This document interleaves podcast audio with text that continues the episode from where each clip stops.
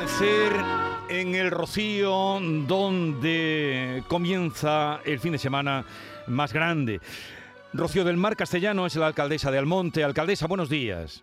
Buenos días. ¿Está usted en Almonte? ¿Está en el Rocío? ¿Está a medio camino? No, estoy en el Rocío. En Está el Rocío. Eh, alcaldesa, ¿se, se puede dormir tranquila eh, sabiendo que en su territorio tiene un millón de personas?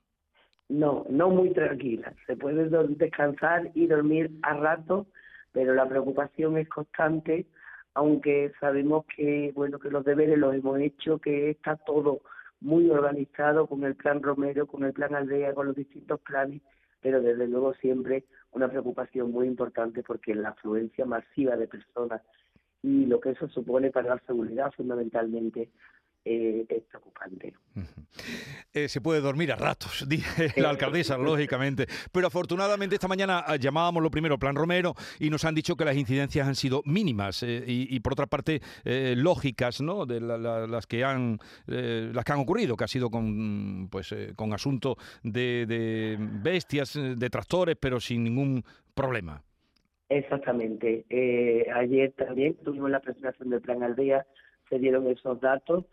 Incidencia, es verdad que la, habían subido un poco el número, pero porque se, el Plan Romero se contempla este año desde el fin de semana pasado por el traslado, pero eso, eh, las incidencias, pues dentro todo dentro de lo normal. Eh, no había incidencias graves dignas de, de destacar.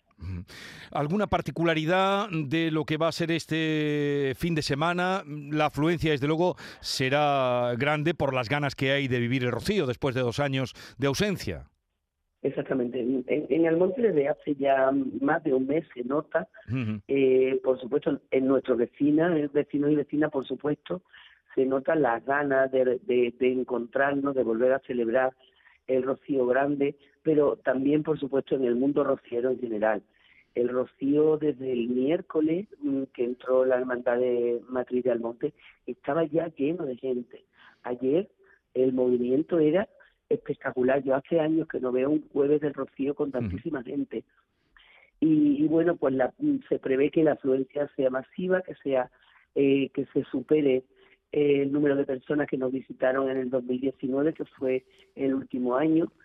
Y, y bueno esperemos simplemente yo siempre me gusta hacer un, un llamamiento a la responsabilidad individual a que cada uno de nosotros debemos cuidarnos en esta romería para que solo brille lo que tiene que brillar que la, la Virgen de Rocío, la procesión y los actos y que no tengamos que sufrir ningún accidente que empañe el Rocío Grande de 2022. Bueno, como estamos hablando para toda Andalucía y llega gente, bueno, desde toda Andalucía y más, desde toda España y del mundo, a quienes nos escuchan, ¿alguna indicación que dar, a, alcaldesa, como responsable de, de esa aldea eh, multitudinaria en unos días?